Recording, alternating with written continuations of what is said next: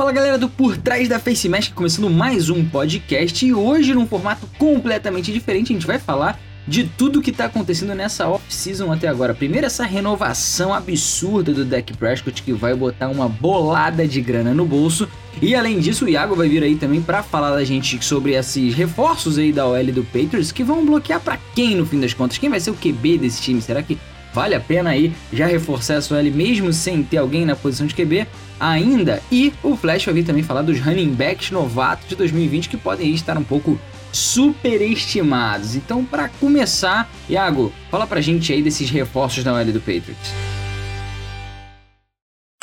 É isso aí, meus amigos, o Patriots aí que já começou a se movimentar aí, se tratando da, dos OLs, é, repatriou o tackle Trent Brown, ele que estava no Las Vegas Raiders, mas em 2018 ele foi campeão do Super Bowl em New England, jogando todos os jogos, foi uma peça muito importante lá em New England. Acabou saindo do Patriots, arrumou um contrataço no Raiders aí, 4 anos, 66 milhões de dólares, mas chegou meio discretamente lá, né? Foi pro Pro Bowl até na temporada, na primeira temporada com o Raiders em 2019, mas jogou apenas 11 jogos acabou terminando a temporada aí no Injury Reserve. E na última temporada sofreu novamente com problemas aí extra-campo, Covid, e só jogou cinco jogos. Então, assim, é, o Patriots tenta apostar novamente nesse jogador. É, ele que ainda tinha contrato com o Raiders e acabou é, aceitando receber menos, vai ser um contrato aí de um ano de 11 milhões. Então, assim, realmente ele aceitou receber menos para voltar para o Patriots. Só que a pergunta que fica é: para quem Trent Brown vai bloquear, né? Porque a gente sabe que Ken Newton estava lá, mas a temporada do Ken Newton não foi a que todo mundo esperava. Então, será que Bill Belichick vai apostar mais um ano no Ken Newton? Porque o contrato dele era só de um ano. Então, será que eles vão renovar? Vão tentar dar outra chance para o Ken Newton? Ou será que vão aí com Jared Stidham, que também tá lá, então não se sabe se vai ficar, se também vai renovar o contrato. Qual é a situação de Stidham também, que entrou em algumas partidas no ano passado, mas também não é um QB que dá para depositar tanta confiança assim. Então fica aí esse questionamento. Estão conseguindo é, contratar jogadores para OL, ainda tem alguns jogadores para ser renovados também, principais jogadores aí da sua OL, mas a principal pergunta seria isso: quem vai ser o quarterback aí, o tão famoso quarterback de New England nessa temporada? Aí, meu irmão, é aguardar os próximos capítulos. É, agora você, torcedor do Petro, já tá sabendo de tudo aí sobre esse time. Agora vamos falar um pouco dos running backs aí de 2020 superestimados ou não? Flash, conta pra gente um pouquinho aí de cada um desses nomes e o que, que você acha sobre cada um deles. E aí, galera? A gente fala muito aqui no podcast sobre como o running back é uma posição que está em baixa na NFL atualmente, né? Já estão careca de saber disso. Mas mesmo assim, no ano passado aí a gente teve umas escolhas muito interessantes no draft, né? Principalmente nos quatro primeiros rounds em running backs e muitos times saíram ali com a impressão de que eles tinham achado o nome do futuro, né, para a posição de running back. Mas eu, na minha humilde opinião, acho que o futuro pode não ser bem assim, né? Primeiro pelos números e depois eu vou entrar aí nos detalhes. Falando aí sobre os números, de todos os nomes escolhidos, só o Jonathan Taylor, lá do Indianapolis Colts, e o James Robinson, que nem draftado foi, foi pego depois do draft pelo Jacksonville Jaguars, passaram de mil jardas corridas, né? Sendo que o Taylor, aí no final da temporada, ele teve um up porque nas jardas dele, porque o Colts começou a correr muito com a bola. Só para vocês terem noção, foram 232 tentativas de corrida usando o Jonathan Taylor, que é um running back mais forte, faz aquele perfil ali do, do touro, né? E aí o Colts botou o cara para correr, e isso ajuda a explicar essa crescente na reta final. O James Robinson foi mais constante durante o ano, fez jogos muito bons aí. É, é, no geral, né? Contra o Jacksonville Jaguars não fez uma temporada boa, mas o James Robinson jogou, comeu bola lá. E aí, além desses dois, né, do Jonathan Taylor e do James Robinson, que certamente são titulares nesse ano, Eu coloco nesse grupo aí o Clyde Edwards Hiller lá em Kansas City, o Antônio Gibson, né, lá em Washington. Eles também mostraram muito que ganharam essa posição aí do running back titular, que a gente chama, né, de workhorse, né, aquele cavalo de trabalho, que é o cara que o time quer no backfield todo lance, seja para correr pra, com a bola, seja para receber, seja para bloquear, né? Então são caras que veem mais a cor da bola, que é até interessante ter no fantasy. Mas aí a gente teve outros nomes, né? Aí eu destacar aí outros nomes que para mim se consolidaram nesse ano foram o DeAndre Swift lá em Detroit, o Cam Akers lá do Rams, o J.K. Dobbins no Ravens, o Joshua Kelly lá no Chargers, o A.J. Dillon em Green Bay e o Zach Moss lá em Buffalo. Só que esses caras se consolidaram como running backs de comitê, né? Então, assim, parece que nenhum desses times encara esses caras como o nome, o cara que a gente quer ter no backfield. Então ali sempre vai trazer um outro running back e eles vão acabar dividindo repetição, né? E aí o problema, a meu ver, tá justamente aí. Hoje a gente tem muito nome bom e relativamente barato no mercado de free agency e também no draft, né? Como esses caras vieram, esse próximo ano vem outros nomes. Principalmente falando sobre free agency, eu acho que isso pode mudar rapidamente ali os planos dessas franquias, né? Porque vamos pensar aí, pensando nos workhorses, esses cavalos de, de, de carga mesmo. Esses são os caras que vão ter muita repetição durante o jogo, eles praticamente não vão sair de campo. E boa parte do ataque passa por eles, né? O caso, por exemplo, do Derrick Henry lá em Tennessee, se você está precisando de um exemplo. E, cara, uma lesão para um cara desse, ou até mesmo quando ele tem uma queda de rendimento, o time cai muito, né?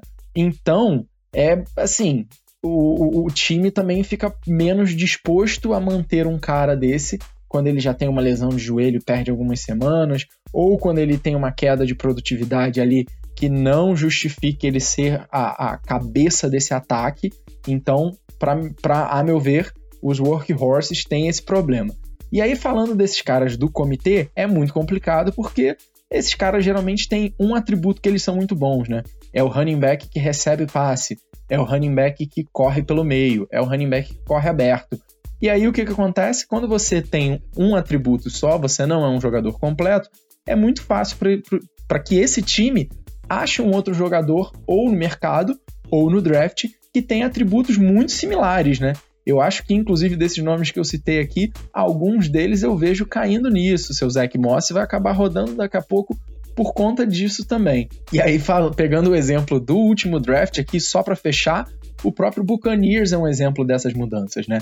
Eles draftaram dois running backs no ano passado na esperança de trazer uma competição para o Ronald Jones, que era o running back titular lá. Acabou que esses dois caras que eles draftaram não deram em nada, mas quem acabou assumindo esse papel aí da competição foi o Leonard Fournette aí, campeão do Super Bowl agora, playoff Lenny, que foi cortado pelo Jaguars e assinou com o Buccaneers a preço de banana, né? Então, a dica que eu dou é: não se apegue aos seus running backs e não seja emotivo se o seu time resolver fazer uma mudança nessa área. Fechou?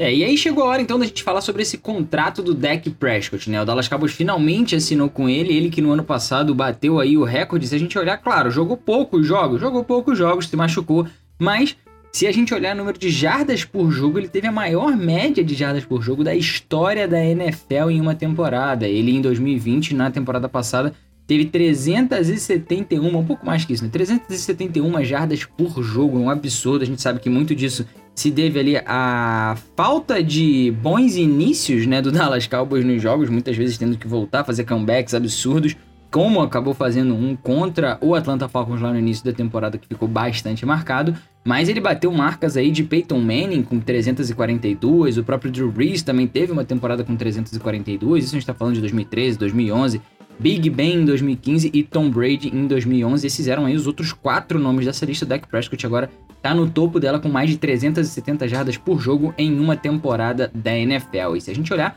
esse contrato aí do Dak Prescott com calma, a gente vai ver que ele é um contrato de 4 anos com 160 milhões de dólares, podendo chegar até 164, não tem cláusula de troca, ou seja, o Dak Prescott absolutamente não pode ser trocado pelo Dallas Cowboys, a não ser que ele queira, que ele peça, que ele fala, eu quero ser trocado. Aí o Dallas pode trocar. Agora, se o Dallas quiser trocar simplesmente por querer trocar, não rola, ele simplesmente não concorda, não sai de lá, não acontece a coisa, tem essa cláusula no contrato dele, o que é, não vou dizer que complica, porque eu acho que quem dá um contrato desse para um quarterback, ainda mais com 126 milhões garantidos, não tá pensando em trocar o seu QB, né? Mas é sempre bom a gente ficar de olho nas cláusulas do contrato. Além disso, no primeiro ano do contrato, olha, isso é um absurdo, cara. Se a gente parar pra pensar, no primeiro ano, lembrando que são 126 garantidos, 160 milhões no contrato, podendo chegar a 164. Esses 4 milhões aí é trocado, né? Pra quem vai ganhar 160 ele vai ganhar no primeiro ano de contrato, já em 2021, 75 milhões, dentre aí signing bônus,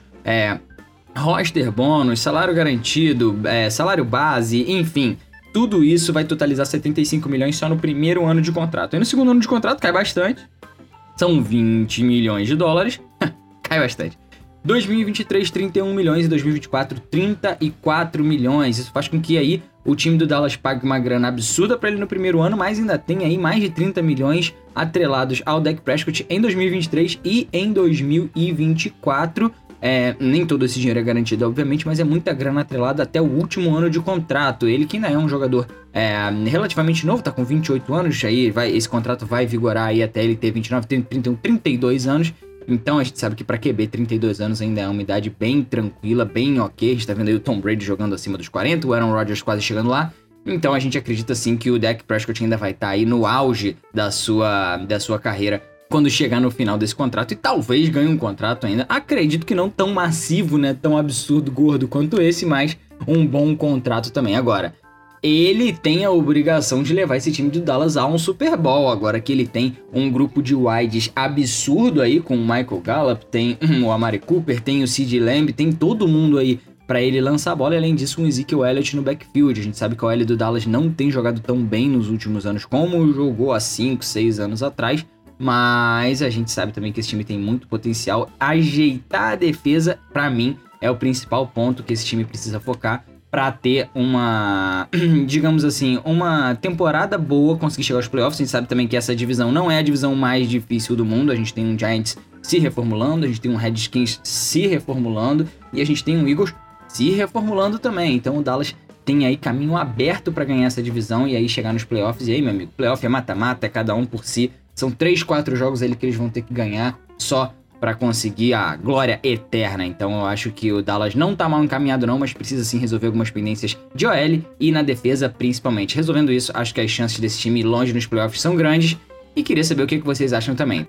Então é isso, pessoal. Para você que ainda não segue a gente no arroba PTFaceMask no Instagram e não é inscrito ainda no nosso canal no YouTube, já corre lá para se inscrever no Por Trás da FaceMask, canal maravilhoso, sensacional, conteúdos maravilhosos toda semana tanto no YouTube quanto no Instagram. O Instagram tem conteúdo praticamente todo, praticamente não, todo dia tem coisa nova lá, então já segue a gente por lá também. Estamos chegando nos 10 mil seguidores, precisamos da ajuda de vocês aí para atingir essa marca sensacional dentro do Instagram. Então segue a gente lá, um abraço para vocês e até a semana que vem. Valeu, galera!